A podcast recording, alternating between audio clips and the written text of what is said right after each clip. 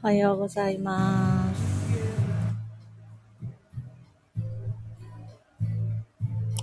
ようございます。めっちゃ寒いですね。昨日から。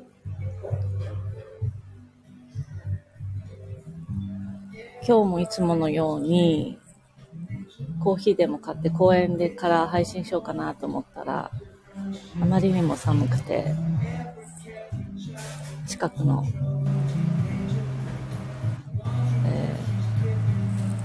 喫茶店カフェに来てみました。そしたらお店の BGM がめちゃくちゃ大きいので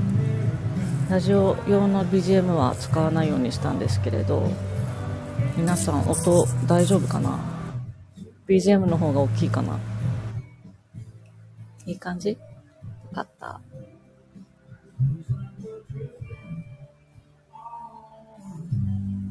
昨日のもとこさんのラジオ聞いたかなみんな。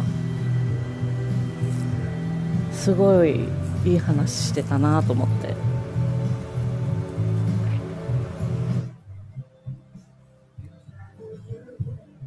なんかねすごい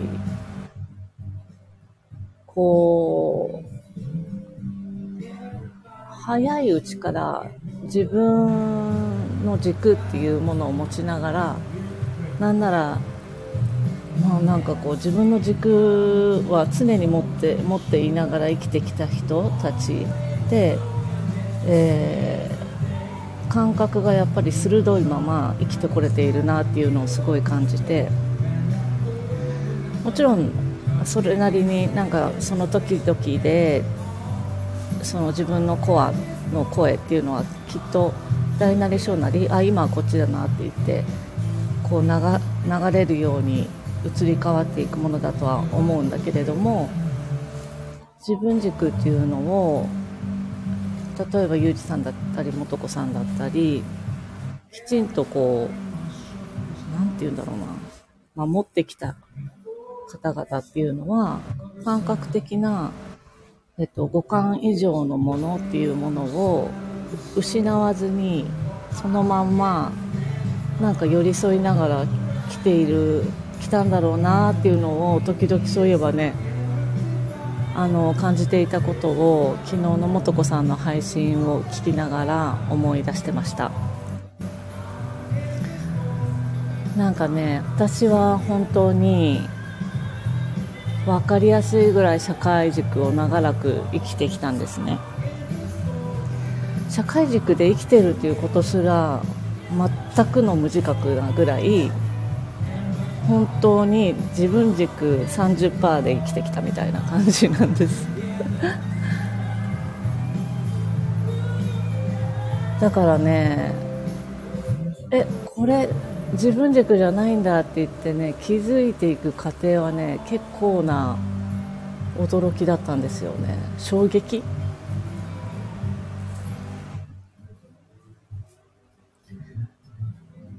社会軸なんだろうね。わかりやすく、私は、えー、学校に行きたくないな、面白くないなっていうのを、小学校の時にものすごく感じていたんだけれども、なんかそれ以外の選択肢があるっていう想像すらせず、えー、学校行きたくないっていう気持ちを誰かに伝えることもせず、普通に、なんなら風邪以外の日、休んだことがないぐらいの勢いで学校に通ってました。すごいよね、今思うと。つまんないなーつって、楽しくないなーみたいなことをすごい日々感じてたんだよね。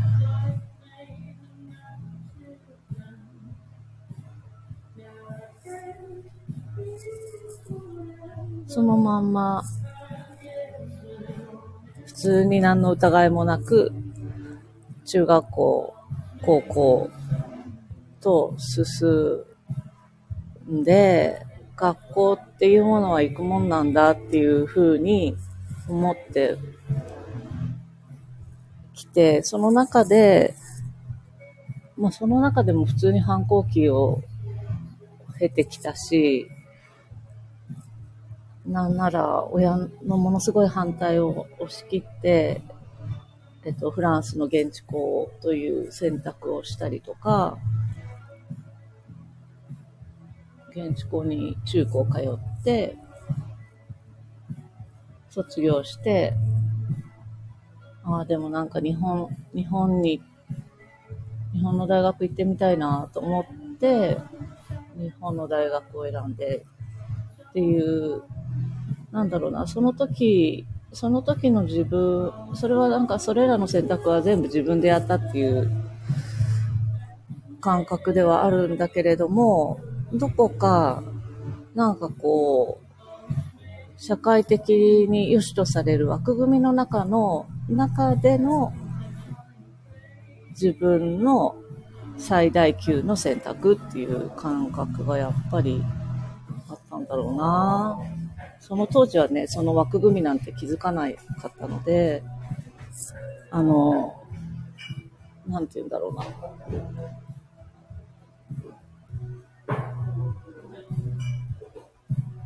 うん、なんか、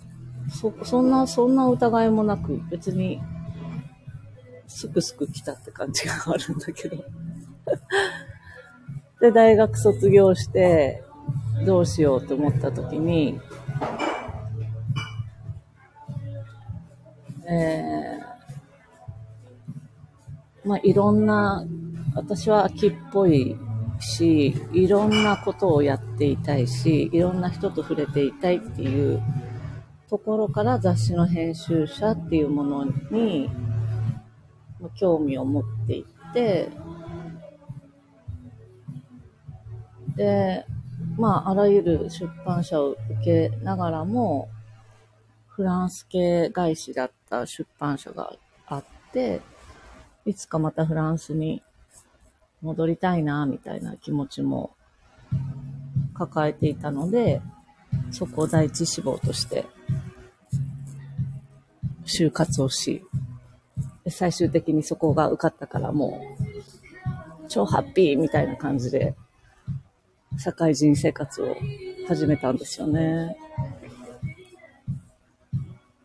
でもね、あの、なんか、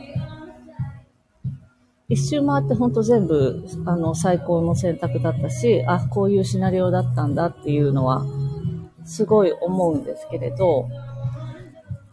そこから社会人スタートして、えー、10年ぐらい、えー、勤めて、最後の方はね、ストレスで、過労で倒れて、えー、会社も休、休職したりする日もあったり、えー、あの、クリニックに通って、不安障害だって診断されたりっていう、ボロボロになってたんですよね。で、当時結婚もしてたんですけれど、なんか離婚もしたりとか、いろんなものをバーって言ってこう、やめて、もう会社も違う、この結婚も違うっていうね、全部をやめるっていうね、ドラスティックなことを やって会社を去り、独立するっていうことをしたのが、ちょうど2000、2000、えっとね、まあ、予兆としては2010年ぐらいからだったのかな？10年、11年、12年とか、そ、そこら辺で全てをやってたって感じで。そうやってなんか自分の中に抱いていたここじゃないっていう感覚みたいなものをいつからかちょっとずつ気づき始めていたんだろうなっていう気がしていて、で、仕事の面で言うと、そこから独立して、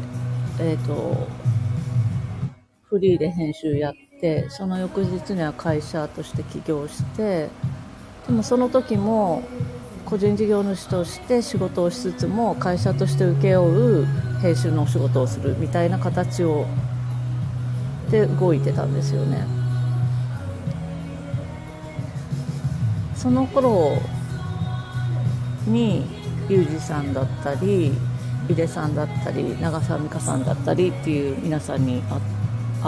会うようになってあ長澤美香さんはねあの会社員時代からもう新人時代から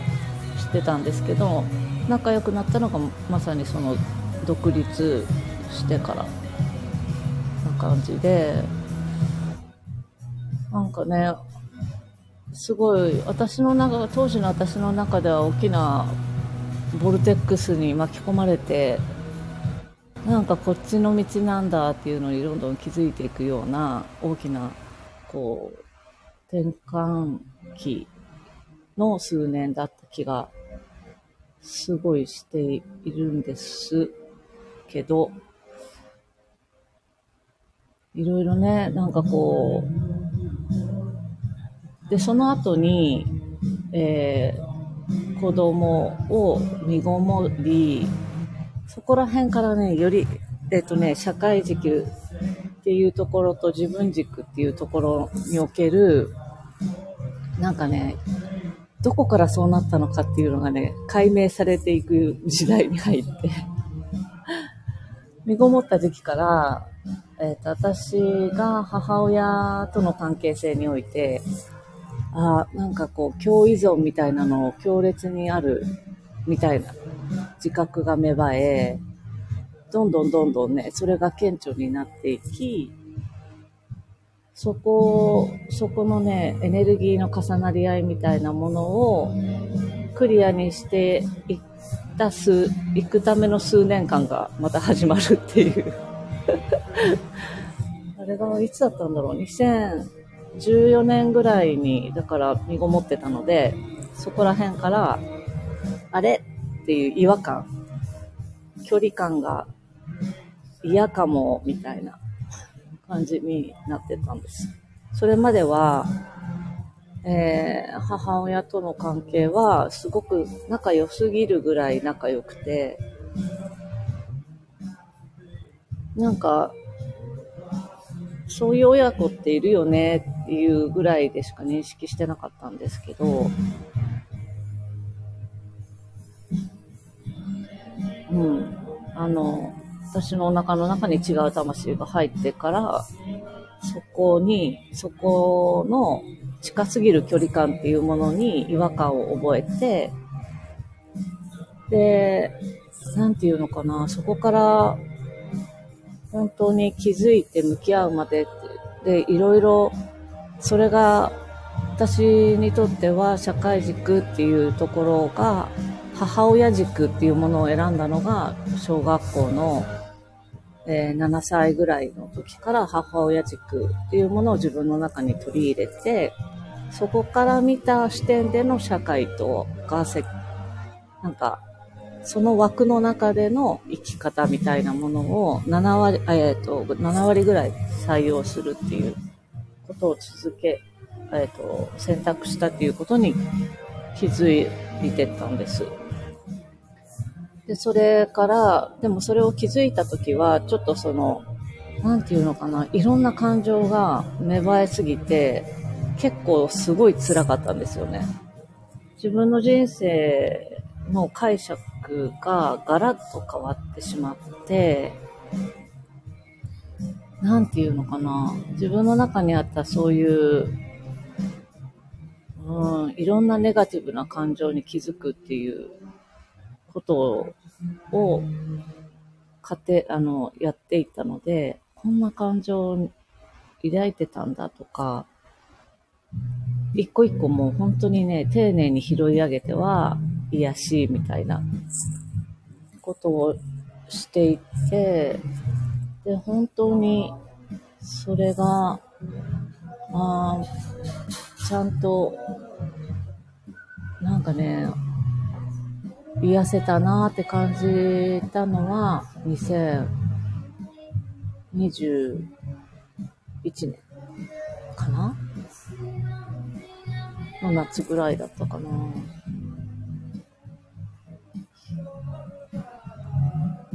本当に、もちろんそう、だからね、なんか関係、なんだろう、自分の人生の解釈が本当に変わったし、そこから、なんていうのかな。ちょっとね、あ、私と会う機会がある人にはね、いろいろね、見せたい面白い写真があるんですけど、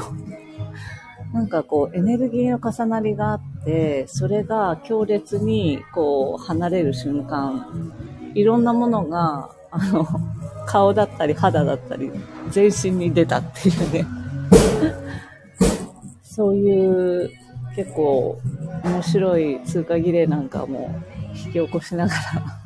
ら癒し、手放し癒し、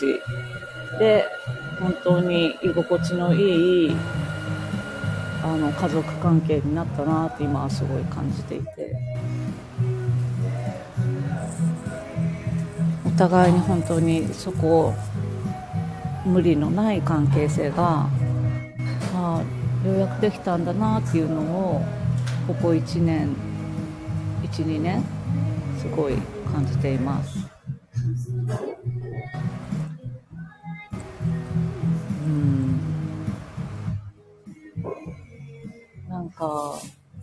だからね、そういうことも、あ、このね、40過ぎて、ようやく、そういうことに気づいて、なんかこう、もう一回、だから本当に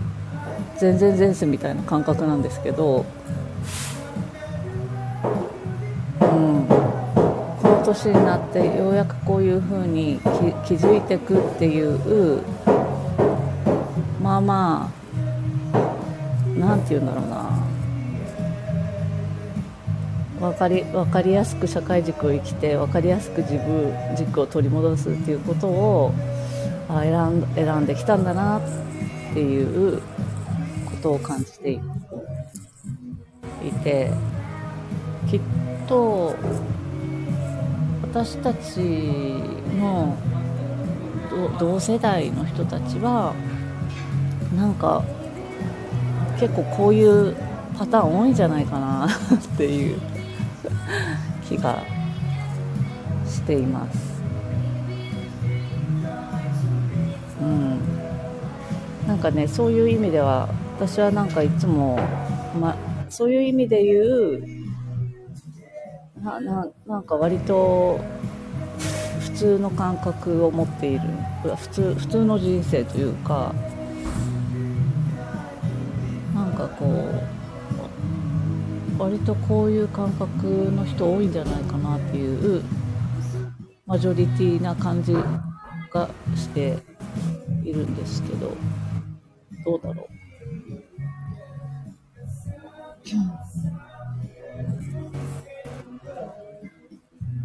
う？ねでもなんかこううすうすうすうす気づいていたりとかあとなんてかわかんないけど記憶に残っているちっちゃい時の記憶。私はそれはその7歳ぐらいの時にあなんかすごい学校つまんないなと思っていた記憶がすごいあってなんか消えてもいいやとか死んでもいいやぐらいなぐらい思ってたなっていう記憶があったんですよね。でもその当時の私の中では同じようになんか死んでもいいって思ったことあるんだよねって話している同級生の男の子がいて、あやっぱり私じゃなくてもそういうこと思うんだよね、みたいな。これはなんかなんかあるんだな、みたいな感じで、こう、そこまで気にも留めず、過ぎ、過ぎていった、過ぎてきた、と思っていた記憶だったんだけれども、なんかその時に、な、何があるわけじゃないんだよね。ただただつまんなかったってだけなの。なんか、いろんな人にいじめられてとか、学校の何かが嫌でとか、何かの授業が苦手でとか、そういう明確な理由がなくて、かつまんないなみたいなことを感じてたなって思う。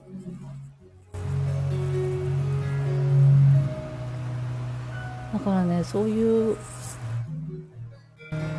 なんかなんとなく覚えていることっていうものに長らく私はえっとずっといろんなエネルギーを乗せて使ってきたっていうことにも気づいてだからな何て言うんだろうないろんな感情を記憶の中にみんな無意識的に送ってるんだと思うんです。この今現在に生きていながらもこの現在に100%の自分のエネルギーを使っているんではなくて自分の現世今世における記憶の中で何かしらあ悲しかったなとか辛かったなとか嫌だったなとか悔しかったなみたいな癒しきれてない何かみたいなのがあったとしたらその時の自分に対していろんな感情を乗せて覚え続けているだろうし、え、それにじゃあ関わってきた人たちに対しても、えー、いろんな気持ちもう怒りだったり悲しみだったりっていうものを持ちながらそのエネルギーもその人たちに送ってるみたいなことをしてるんだなっていうのを、えー、その昔の記憶をたどりながら自分を癒すっていうことをしていく中であ人間ってそうやって生きてんだって言って気づく。でね面白いことにいろんなえー、自分自身が癒されて周りの人を許し自分も許しっていうプロセスをやればやるほどに、えー、そこにね感情がの乗らなくなるんです。びっくりするぐらい。だからなんかこうあこういうことありましたって言ってなんかこう履歴書に書く一文みたいなぐらい何の感情もない一文になってうん、出来事してとしてはあったんだけど、そこに対する解釈が自分の中で変わるので、その時点で自分の人生というストーリーも変わっていて、で自分の中でのそれは世界線なんだけれども、自分の世界線と色濃く、えー、共有している家族だったり、身近な人だったりっていう人の中でも、えー、私が癒されるということで、えー、もし同じようにその人もそろそろそれを手放したいなと思っていたら、それが癒され、手放されっていう解放を勝手にしていくっていう、あのね、クラウド上でみんな繋がってんだなっていうのをすごい感じるんです。で、私自身、えー、母親とのその共依存っていうものを手放せば手放すほど、えー、びっくりするぐらい母親のことを日常的に考えなくなる。今まで、あ、すっごい考えてた、思い出してたんだなっていうぐらい気にかけてたんだよね。本当に考えなくて忘れるっていう。で、それが最終的に、まあ、いろ、あの、母親が、あの、なんて言うんだろうな、健康を害したりとかっていうタイミングもあったんだけれども、それに対しても私が心配しなくなるっていうことをしていて、で、そうすると、母親も同じような、あ、私のような選択をしたんだなって感じたのは、勝手に本当に元気になってくっていう。そこで、私が心配しないっていうことで、母がどの選択をするのかっていうのはもう母の選択でしかないから、それに関して私がどうこうする話ではもちろんない。だけれど、なんかこう、勝手に元気になっていく様子を見ながら、あ、私と同じよ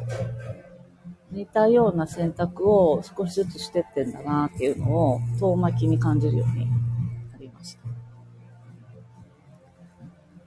そう。というね、だから、そう、あったというね、事実だけっていうコメントが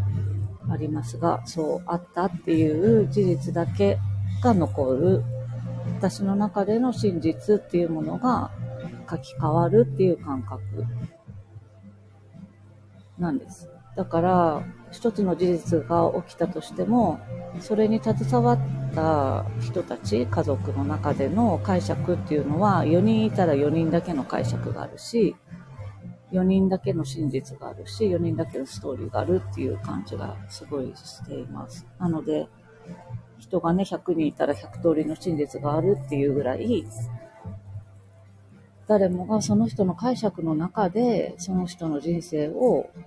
意味付けして生きてるんだなって思う。だから、うん。いつでも自分の選択で、それが自分の思うように生きることもできるんだろうなっていうふうに、今はね、すごい感じています。っていう話をしたらめっちゃ喋ってたので、はい、朝からすごいいろんな話しちゃったけど。はい。すごい聞いてくださってありがとうございます。なんか、毎回ね、どんな話をしたらいいのか、ちょっとわかんないんですけど、よかったら、MC の皆さんにレターください。ありがとうございました。また来週。